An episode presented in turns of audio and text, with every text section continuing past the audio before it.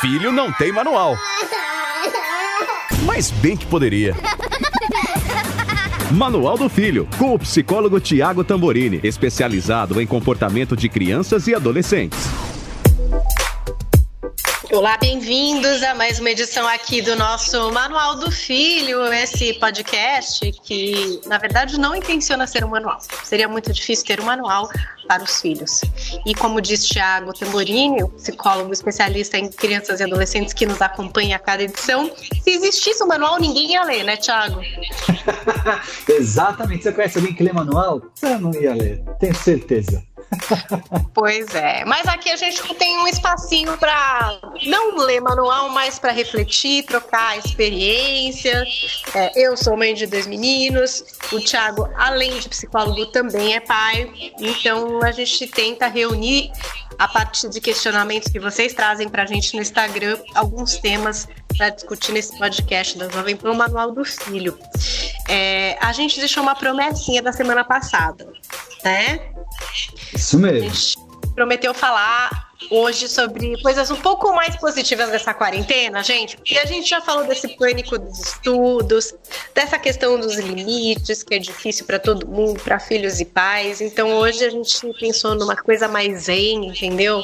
Uma coisa mais app de meditação, que são os aprendizados que a gente está tendo nessa pandemia, porque eu acho que são muitos. Eu também gosto de ter um olhar otimista a respeito dos acontecimentos e eu acredito que a gente está sim levando alguma coisa de bom. A gente está fazendo uma bagagem positiva por passar por tudo isso. Antes, é, só de começar, não se esqueçam, estamos no Instagram, lá que é o nosso ponto de troca, né? Se você tem uma sugestão, se você ouve o podcast, marca a gente no seu stories eu sou arroba Paulinha Carvalho JP e o Thiago. Eu sou arroba Thiago Tamborini. O Thiago é sem H. Bom, então agora vamos de cabeça, vamos mergulhar. Tiago, qual que é a primeira coisa que você acha que a gente está levando de bom dessa pandemia? Pois é, né? É tão difícil a gente falar de coisas boas em momentos tão, tão tristes e tão difíceis. Mas, ao mesmo tempo, eu acho que elas servem como uma maneira da gente entender que o crescimento, que a possibilidade de ver novas, uh, novos caminhos, ele também existe em momentos de crise, né?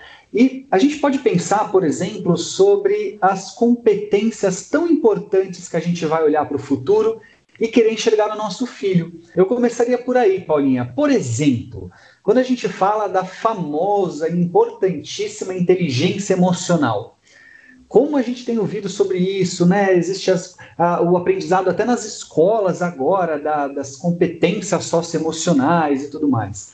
E muitos Soft skills, ter... né, Thiago, que fala. É, Até isso, no currículo tem que pôr isso, gente. O quê? Tá demais. E, e aí muitos pais me perguntam, mas como é que eu faço meu filho desenvolver isso? Eu não sei nem se eu tenho, que dirá meu filho, pelo amor de Deus, como é que é? E aí o que eu costumo dizer é que, primeiro, até bem pouco tempo atrás, nós não precisávamos ter uma competência de. Não, precisava ter uma aula na escola para ensinar isso, e nem nós precisaríamos estar discutindo tanto sobre isso, porque as competências socioemocionais, a inteligência emocional, principalmente, é dizendo, ela era desenvolvida naturalmente, porque a vida exigia mais de nós, né? A vida impunha para nós mais é, dificuldades no dia a dia, como criança, como adolescente.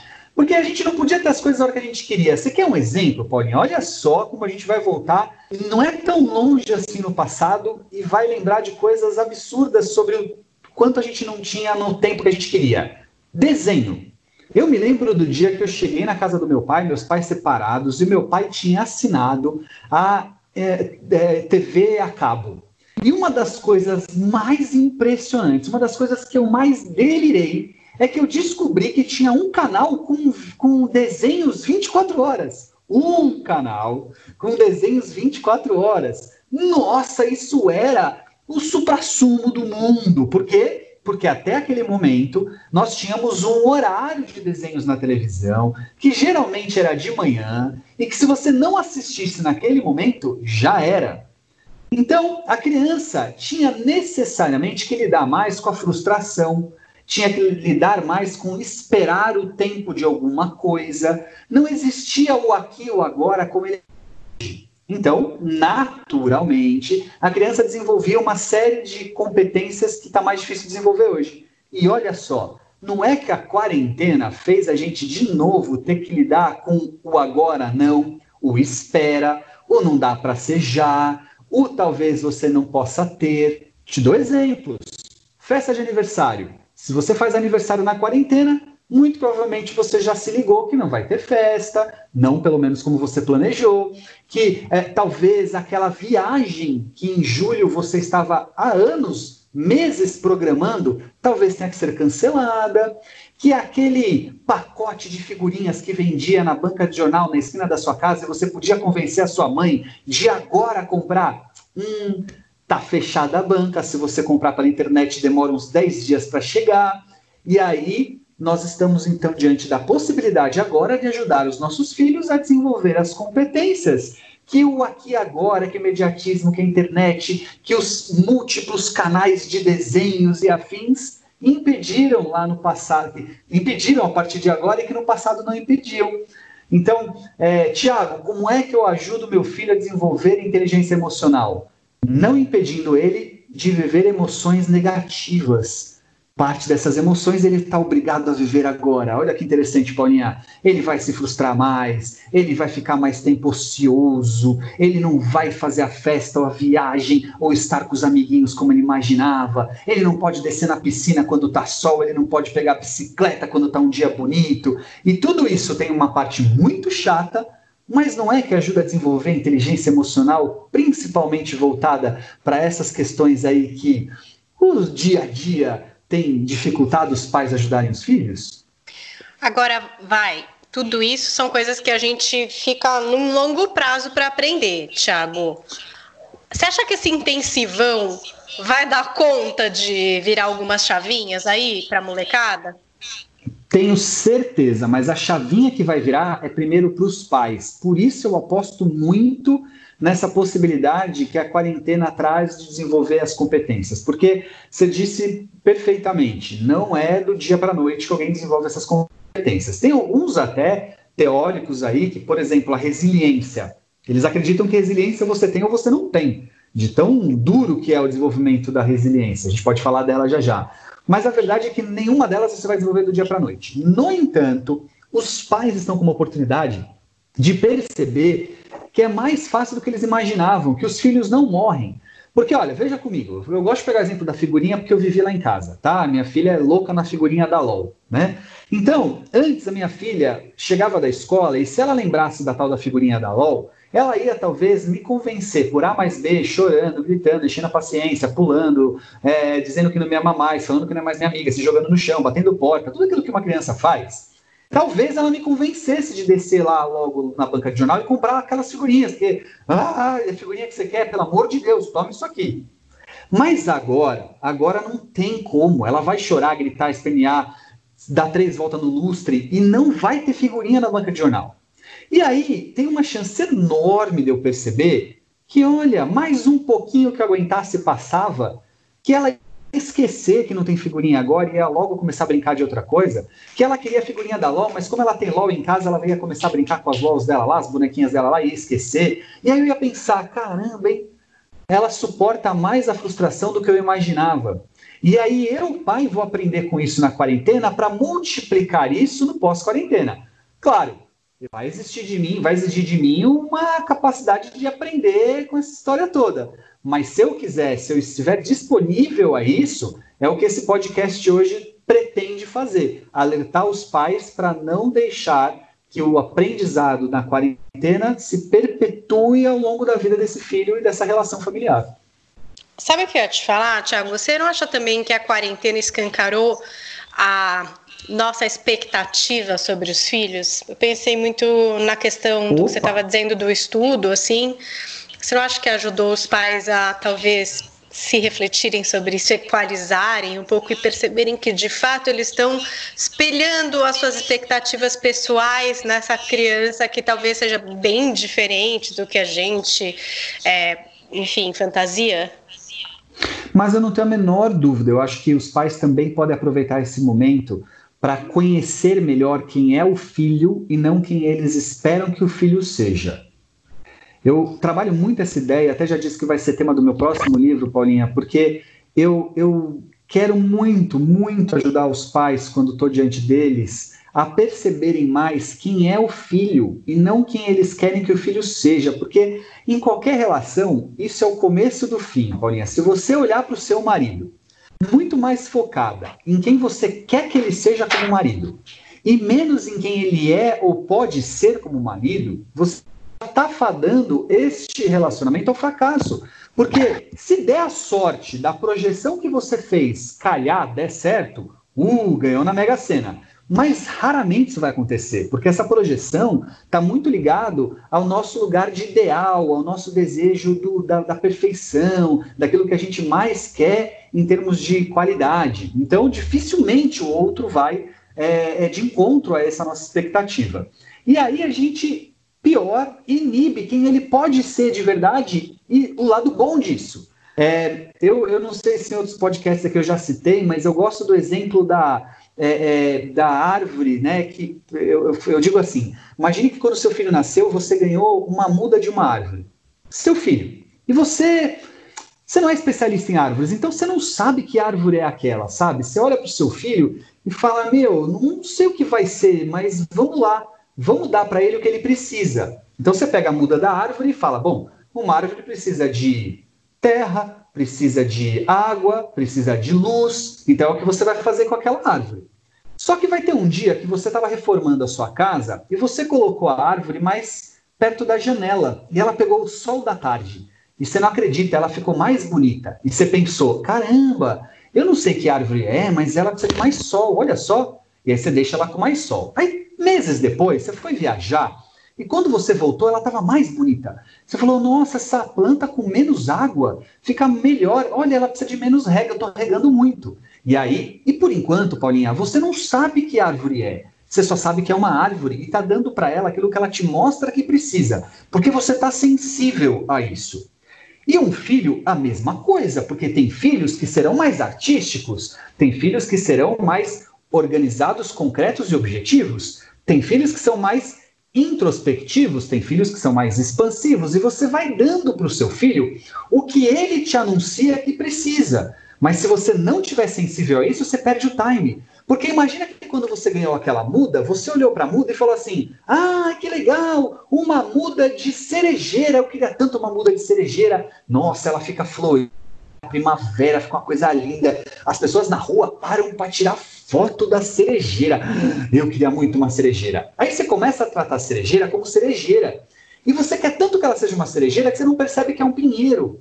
E puxa, o pinheiro precisa de outro solo, o pinheiro precisa de outra rega, precisa de outra luminosidade, e você não percebe. E aí, no final das contas, você nem vai ter a cerejeira que você queria, tampouco o pinheiro que você poderia ter. É a mesma coisa numa relação com é, amigos, com namorado, marido, filho, seja lá o que for. Se eu não olhar para esse outro e der para ele aquilo que ele está pedindo para poder ser o melhor que ele pode, eu estou fadando aquela relação provavelmente ao fracasso. Porque não vai ser nem o pinheiro alto, forte, imponente, que não tem vento que derruba, nem a cerejeira, porque não é cerejeira, é pinheiro, e também não vai dar flor, e também não vai parar as pessoas na rua para tirar foto.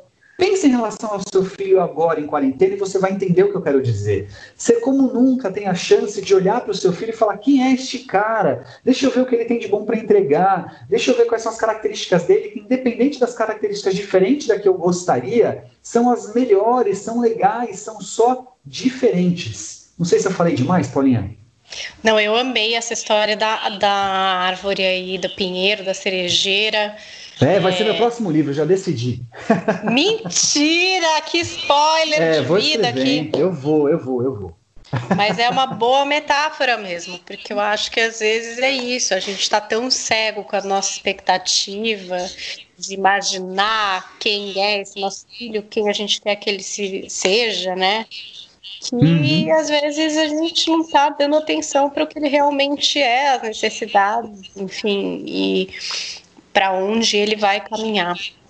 Uhum. Ia perguntar também sobre a questão da autonomia. Você falou muito disso pra gente. Todo mundo que segue aqui o podcast ouviu e quem costuma tentar botar em prática. Tentar, né, gente? A gente tem. tem toda a autonomia aí para os seus filhos, para né, conseguirem se organizar na parte da escola, para ajudarem também nas tarefas da casa, para assumirem as suas responsabilidades e consequências disso. Você acha que mais pais se engajaram nessa missão e que esses filhos vão sair também com pequenos aprendizados a respeito de autonomia e responsabilidade? Eu espero muito que sim, porque o lado contrário a esse é estresse, é cansaço exagerado, é cobrança, briga. Porque eu quero entender assim: se a gente estiver falando de uma família que aderiu da forma mais clássica à quarentena, então ela deu licença para os funcionários, ela está trancada em casa em home office e ela está com os filhos em é, regime online de aulas, tá? Tem as suas exceções no, no, no ensino público, né, que não está exercendo exatamente essa questão das aulas online. Existem as pessoas que conseguiram se organizar com seus funcionários, então os funcionários que estão dormindo na própria residência ou que têm uma condição que consegue e tal. Existem as variáveis, mas vamos pensar no clássico da história.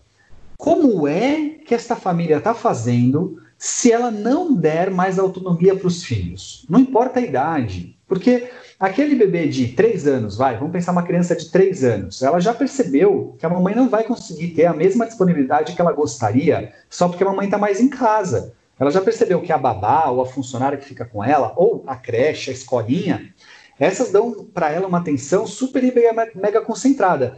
Mas, nossa, a mãe, a mamãe não está conseguindo. Então, se a mãe tentar ser e suprir todas as demandas dessa criança, sem dar para essa criança um período de é, fica aí, você vai ter que agora brincar sozinha, olha, mesmo chorando, a mamãe não está vindo já, ó, você tem que entender que a mamãe não foi embora, mas também ela não está aqui para você o tempo inteiro. Essa relação com a, com a casa, com a, com a dinâmica familiar, fica sustentável. E se vai crescendo, nem se fale. É que na adolescência são outros desafios, né? A autonomia deles é com os estudos tal, mas é, eu acho muito difícil uma casa estar hoje saudável se os pais não aprenderam que os filhos precisam ter mais autonomia. Ainda que isso signifique eles se darem mal, tá, Paulinha? Porque é o que eu te disse. Mas naquele podcast a gente comentava, né? É, autonomia precisa ser desenvolvida levando em consideração que o erro gera consequências. Se eu nunca deixar o meu filho é, viver a consequência de uma escolha, ele não vai desenvolver autonomia, porque né, ah, precisa ter uma consequência. Se ele não deixou a roupa suja para lavar no lugar certo, e o combinado era leve a roupa suja para lavar, se na hora que ele não levou você vai lá e busca, qual a consequência dele não ter feito isso? Nenhuma, ele continua com a roupa cheirosinha no armário depois. Mas se você não lava a roupa dele em um determinado dia ele vai abrir a gaveta de cuecas, ele não acha uma cueca limpa, hum, a falta de planejamento, a falta de organização dele, de não levar a cueca na hora certa para lavar, gerou uma consequência que essa sim traz aprendizado. Mas precisa da autonomia, assim, eu não consigo enxergar de outro jeito. Tiago, você acha que essa questão que a gente já conversou longamente aqui sobre a aula virtual também trouxe algum tipo de aprendizado para ambas as partes na pandemia? Estou falando de estudante e pais. Que a acho escola que também aprendeu, né? Se a gente for falar, acho que foi uma tríade aí de aprendizado. Está aprendendo muito. É. Está aprendendo muito. É, eu acho assim, claro que os desafios são enormes e talvez até maiores do que os aprendizados nesse momento. Eu não vou tirar esse peso, não. Existem as famílias que estão mais fáceis, os alunos que se organizaram, que está tudo bem. Os adolescentes aí, talvez esses que estejam dando conta do jeito deles ali mais, né, levando do jeito que, que eles podem, trazendo menos dor de cabeça, mas ainda muitos com dificuldade. Mas a verdade é que dá para aprender com tudo isso sim também. E acho que entre vários aprendizados eu destacaria dois. O primeiro, esse que eu acabei de falar, entre o pinheiro e a cerejeira. Quem é seu filho? Olha para ele, descobre o que está difícil nesse cara. Por que, que ele pode estar tá se negando a estudar? Por que tanta preguiça? Será que é porque ficou uma defasagem lá no passado ele não consegue acompanhar? Será que é vergonha? Ele, pô, todo mundo com a câmera aberta, ele é o único com a câmera fechada. Todo mundo fazendo perguntas, menos ele interagindo. Pô, se você de repente descobrir onde está ou quais são, né? os, os desafios que ele está enfrentando e por isso talvez se negando a aprender, a se envolver, quem sabe? Eu, eu digo, Paulinha, que é o tipo da coisa que você vai tentar até morrer, nem né? você morra tentando. Mas tem que tentar, tem que tentar sacar quem é esse filho, perceber esse filho. É uma oportunidade. A segunda coisa que eu acho que a gente traz como aprendizado é olhar para, como você fez a pergunta já, as nossas expectativas versus a realidade. A gente está descobrindo que existe vários filhos em um só. E é assim com a gente também. Ou eu aqui nesse podcast sou igual ao que eu sou em casa com a minha filha, igual eu sou em casa com a minha mãe, igual eu sou em casa. Não, a gente ocupa espaços diferentes. Na frente da minha mãe, eu, eu exerço a função de filho, o papel de filho. É diferente eu no consultório como psicólogo, eu em casa como pai. E o filho também, o filho na escola é diferente do que ele é em casa, que é diferente do que ele é com a namorada ou com o namorado, e assim por diante. Só que agora a gente está sendo obrigado a conhecer esse filho estudante e dá uns medos, dá uns pânicos, dá uns urticária, mas é hora da gente entender que este filho traz uma condição diferente da que a gente projetou para ele. Então, bora entender o que tem de bom nisso? Tiago, vai lá, meu filho é desorganizado, Tiago. O meu filho, você não está entendendo, ele não sabe o que é para entregar, ele fica de última hora correndo atrás das coisas. Jesus, Tiago, é uma bagunça.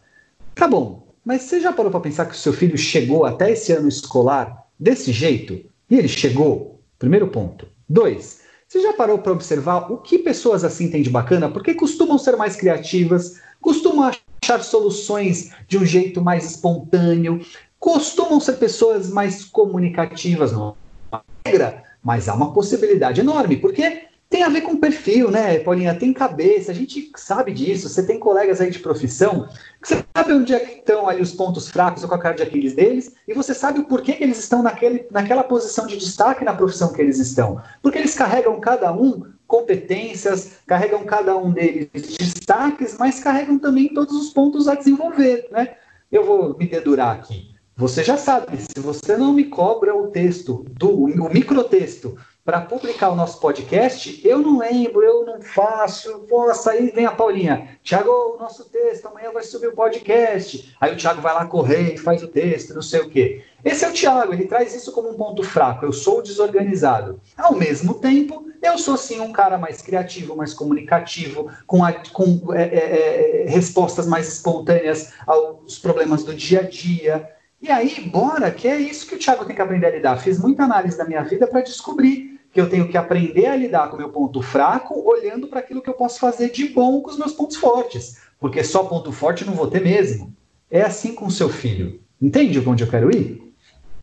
Entendo, Thiago. Eu fico me perguntando como é que vai ser essa volta à quase normalidade, né? Eu também. É, né, eu acho que agora tá rolando um momento meio de ansiedade, eu acho que para pais, para filhos, para quem mora sozinho, enfim, para todo mundo, de entender como a gente vai fazer essa transição, né? Como que vai ser uhum.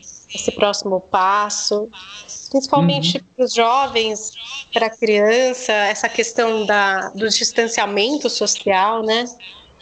Que coisa pois é. complicada, é. Thiago. Você acha que isso pode impactar? Assim, eu fico pensando, né? A gente é tão afetivo aqui no Brasil, a gente encosta nas pessoas. Eu lembro quando eu fui fazer intercâmbio que as pessoas achavam muito estranho. Eu sempre estava abraçando os outros e beijando, e todo mundo meio tipo, nossa, é, quem é essa menina, né?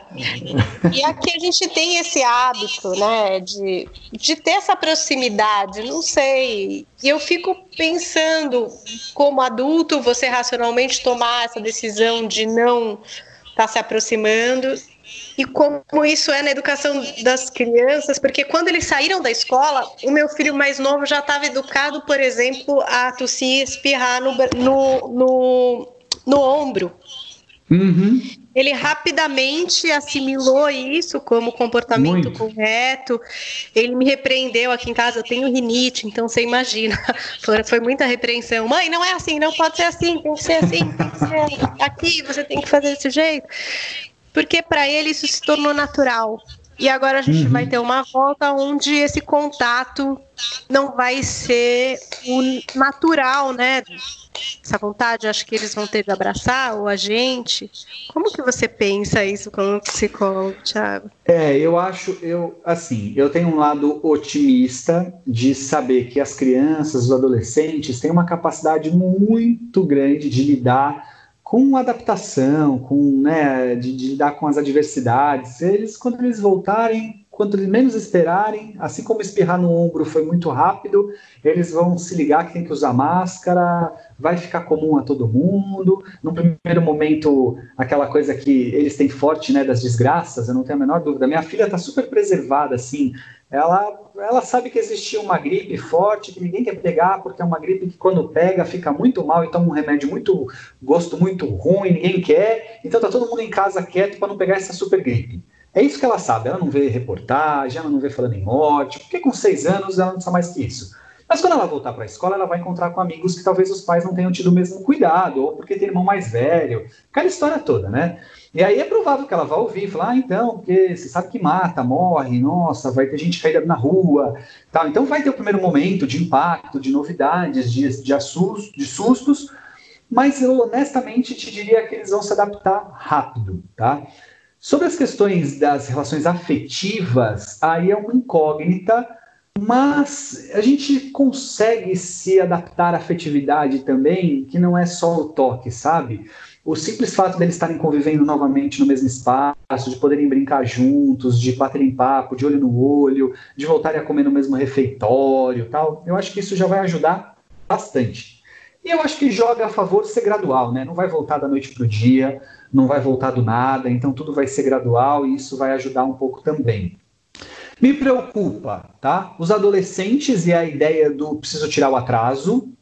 Então eu espero que os pais sejam muito cuidadosos com as festas, as HPs, as house parties da vida, né? E o álcool que envolve tudo isso, e a maconha que envolve tudo isso, e o cigarro eletrônico. E aí é só assistir, ouvir os nossos podcasts desde a primeira temporada que tem todos esses temas para pensar. Mas isso me assusta um pouquinho, então o tirar o atraso. É, e me preocupa a questão do, do, é, dos pais que não conseguiram lidar legal com as relações e aí perderam uma série de coisas que não deveriam ter perdido. Por exemplo, trouxeram estresse para aquela criança em relação aos estudos. Então, antes da quarentena, a criança se relacionava bem com os estudos, agora não se relaciona mais. Antes da quarentena via a escola como um lugar bacana, agora não quer saber de aprender porque tem medo de não conseguir. Então me preocupa um pouquinho os efeitos colaterais das famílias que, poxa, por N motivos, eu entendo todos eles, né? Cansaço, estresse, tempo de trabalho, angústia, medo, ansiedade, putz, pânico, tem um monte de motivos e às vezes todos eles somados que não permitiram é, uma boa, uma boa passagem pela quarentena e que daí o pós-quarentena vai trazer desafios em relação a isso.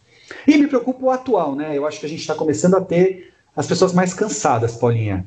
E aqueles adolescentes que trazem um quadro de depressão ou que trazem algum diagnóstico psiquiátrico, né, de bipolaridade, de esquizofrenia, coisas do tipo, está é, cada vez mais difícil lidar com essa moçada, essas crianças dentro de casa, trancados por tanto tempo. Então isso me preocupa também. É, situação também que eu fico pensando, Thiago, se nessa volta, não sei se isso é muito adulto ou muito zen, mas será que eles vão também é, dar outro valor para situações que eles tomavam como corriqueiras? Porque eu fico imaginando que nós adultos talvez valorizemos mais algumas coisas, por esse tempo de distanciamento, de muita gente que a gente gosta, gente da família, oportunidade de estar até no trabalho, né, entre amigos.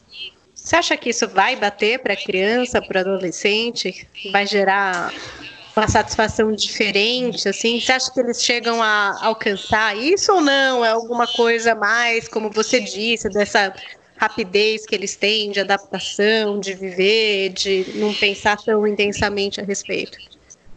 Acho que não. Eu, e eu não falo isso de forma a achar também ruim. Eu, aqui não há uma questão boa ou ruim. É o que é. Eu acho que as crianças e adolescentes, quando voltarem ao normal gradualmente, vão gradualmente se adaptar ao que sempre foram, né? E vão trazer as características que elas sempre tiveram. Alguns, talvez, com aprendizados importantes, como, sei lá, melhorar a relação de organização com os estudos, aprender, por exemplo, a se relacionar melhor com os irmãos, porque ficaram mais parceiros, a possibilidade de desenvolvimento dos pais aí, né, de ajudar os filhos a desenvolverem as inteligências socioemocionais e competências que a gente está citando aqui hoje, um, a, a condição de entender o ócio, o tédio como condição que a gente suporta e ninguém morre disso, então é, tudo isso vai certamente trazer aprendizados, eu não tenho a menor dúvida, tá? Mas no dia a dia, em termos do relacionar-se com os colegas, a, a, vida e o relacionamento, eu acho que pouco vai mudar, porque quando voltar ao normal, volta ao que eles sempre foram. Só que com esses aprendizados, que eu não vejo aprendizados também transformadores da sociedade infanto-juvenil, tá? Se eu falar dos adultos, o nosso assunto não é esse, mas eu não resisto, eu queria deixar registrado para ver se depois eu acerto. Esses eu sou um pouco mais pessimista, eu queria que mudassem mais do que eu verdadeiramente acho que vão mudar. Mas eu explico do porquê é meu pessimismo, vou falar na posição como psicólogo agora, tá, Paulinha? Aquilo que leva a gente a as nossas, a nossa maneira de se relacionar com o outro, a de se relacionar com o mundo, tem a ver com uma construção sócio-histórica, né? Somos nós em sociedade e aprendizado desde tantos anos que temos, tá? E, portanto, é, por exemplo, aquele amigo que você dizia, pô, precisamos marcar de se encontrar, mas nunca marcava, e que agora você está com saudade de ver ele, é provável que você o veja quando voltar da quarentena, porque você ficou com saudade. Mas dali para frente, provavelmente você de novo vai dizer, pô, precisamos marcar de novo, hein? e aí daqui 10 anos, ah, precisamos marcar de novo. Por quê? Porque é da sua dinâmica na relação com este tipo de amizade ou de amigo. E foi construído isso em você. Então eu acho que quando voltarmos, a gente também volta com um monte de aprendizados, né? Acredito até que aprendizados em termos de é, sócio, né, sociopolítico, a, a questão da visão que a gente vai ter das, das diferenças sociais, né, acho que não dá mais para a gente conviver com o, a aceitação que a gente viveu durante tanto tempo. Mas as relações especificamente, não vejo assim, sabe? As pessoas dizendo assim, ah, porque nunca mais que eu fico tanto tempo sem ver a minha mãe, passava às vezes semanas sem ir na casa dela, agora que eu não posso ir, me dá tanta vontade.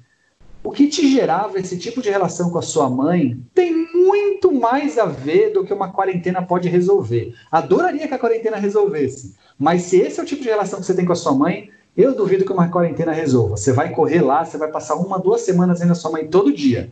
Mas logo depois há uma chance enorme de você entrar naquela dinâmica que ela já existia, porque esta é a dinâmica da relação. Que às vezes, com anos de análise e terapia, talvez você consiga melhorar um pouco. Mas não é pessimismo, é só uma visão de como eu entendo as coisas. Caraca, eu achando que o mundo ia dar um passo adiante. Não acredito nisso. Não, ai, acredito ai. um monte de coisas, acredito um monte de coisas. Até porque, Paulinha, a gente ainda tem muito para viver disso tudo, né? Eu acho que no Brasil a gente ainda não chegou no que a gente tem para viver enquanto aprendizado real, na carne, na pele. Mas é, esse aprendizado, eu não sei até onde ele de verdade vai se estender para as relações especificamente. Eu estou pegando a sua frase, sabe? Tipo, ah, a gente agora, como adulto, entendeu que a gente de repente pode ficar tão longe, precisa se relacionar mais tal. Eu te dou Talvez duas, não. três semanas para aquela. Olha, duas, três semanas para aquela famosa frase. Precisamos marcar, hein? Ô, oh, precisamos mesmo, até mais. Essa frase Caramba. volta rapidinho. Caramba, adultos. Veja como estamos. Que loucura. Mas tomara que eu esteja errado. Tomara. Olha, Thiago, queria que você trouxesse algum outro insight que a gente não abordou a respeito desses aprendizados na quarentena. Uhum. Tem aí algum fio da meada que a gente não puxou, alguma coisa que você considera importante para a gente refletir? Olha, eu acho que uma das coisas que vão além das questões com o filho, mas que os filhos estão muito envolvidos, é com relação a uma série de emoções que a gente está tendo que aprender a lidar. E que pode ser interessante perceber que a gente é capaz. Estou é, dizendo ansiedade, medo, angústia. Quando tudo isso começou, Paulinho, eu me lembro de um desespero, um desespero, assim, o YouTube, o, o Instagram, o Instagram chegava mensagem de tipo, meu Deus do céu, né? E conforme as coisas foram passando, as famílias foram, de certa forma, tendo que lidar com essa ansiedade, com essa angústia, entender que é, talvez é, a gente não escape de algum momento ser contaminado mesmo, e que o que a gente está fazendo agora é diminuir essa velocidade de contágio. E aí, automaticamente, as pessoas foram entrando num outro lugar de medo, de angústia, de ansiedade em relação a tudo isso, e, pô, se elas observarem como elas começaram e como elas estão agora, há uma grande chance delas perceberem que elas lidaram bem com isso, que elas são capazes de lidar bem com isso. Lógico que a gente vai tirar exceções de pessoas que já trazem uma dificuldade extra, né? A gente está falando aí, às vezes, de pessoas que, por exemplo, estavam passando por uma síndrome do pânico. Poxa, se tinha uma coisa que ela não queria agora, é uma quarentena diante de uma pandemia mundial, né? Ela não precisava mesmo disso, tá? É, mas, é, salvo exceções, as pessoas estão percebendo que elas dão conta que elas são capazes de viver. Paulinha, se dissesse para mim há dois meses atrás, te juro, dois meses atrás, se virasse para mim e falasse assim, Thiago, deixa eu te falar uma coisa, eu tenho uma bola de cristal e ela tá me dizendo que a partir de amanhã você vai ficar dois meses trancado com a sua filha em casa. Eu olhar para você e falar assim, Paulinha, menor chance, pode me matar agora, porque não vai. A minha filha não. Eu o quê? Eu não passo o final de semana trancado com a minha filha em casa. A minha filha, se ela fica trancada de sexta a segunda em casa, a gente se mata. Nós estamos há dois meses, eu vou te falar, bem, bem, a minha filha está bem, nossa relação está bem, está gostoso estar com a minha filha em casa. Adoraria que isso acabasse. Quero muito voltar à vida normal. Estou cansado, muito mais cansado do que imaginei que ficaria numa quarentena. Mas, caramba, eu descobri o que, olha só, eu sou capaz de lidar com a minha filha em casa, agitada, é, é, é, energética, movimento, tá dando, olha, caramba. Então, acho que, como reflexão final, há um aprendizado de aprendermos a lidar com as nossas angústias, com os nossos medos, com as nossas fantasias, porque no meu caso, um monte delas não se concretizaram e um monte de medos, de angústias tiveram outro espaço, um outro lugar e com isso um aprendizado. É isso aí.